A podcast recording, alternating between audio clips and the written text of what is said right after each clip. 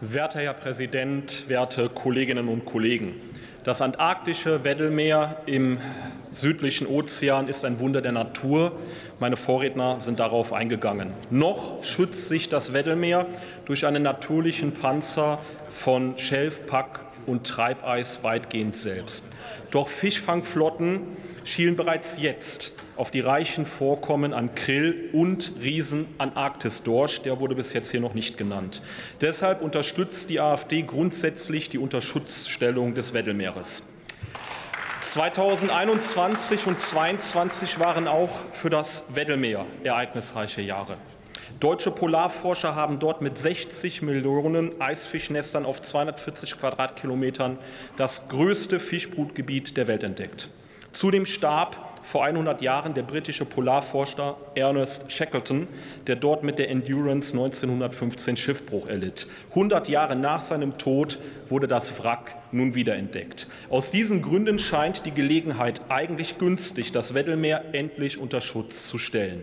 Ab dem 24. Oktober 2022 tagt die Kommission zur Erhaltung der lebenden Meeresschätze der Antarktis. Es ist jetzt der sechste Anlauf für eine Unterschutzstellung.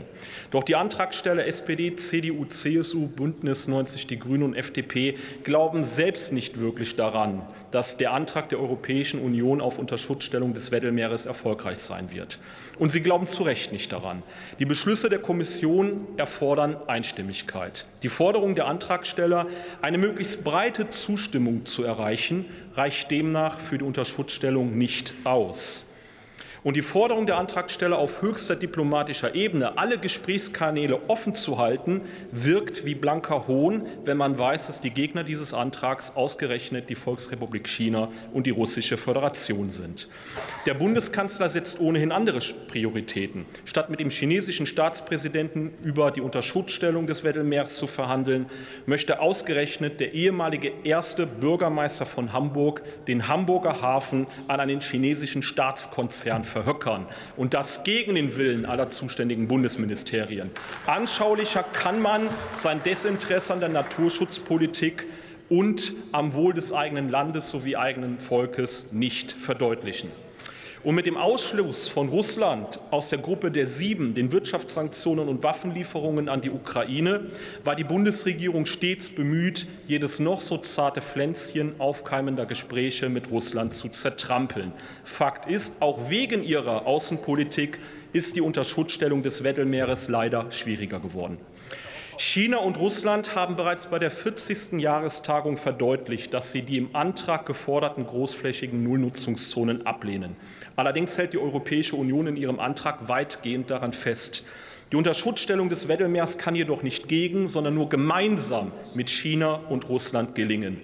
Im Unterschied zu Deutschland nehmen die bevölkerungsreichen Länder China und Russland die Gewährleistung der Ernährungssicherheit ernst.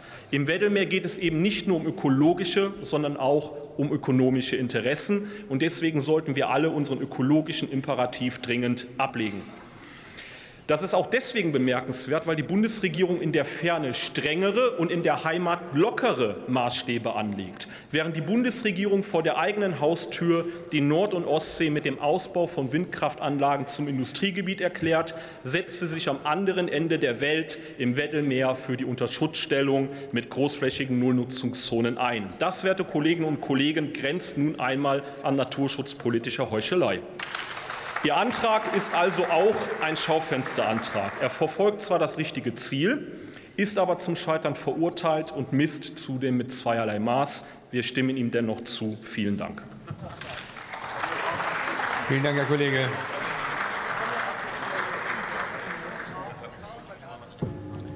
Nächster Redner ist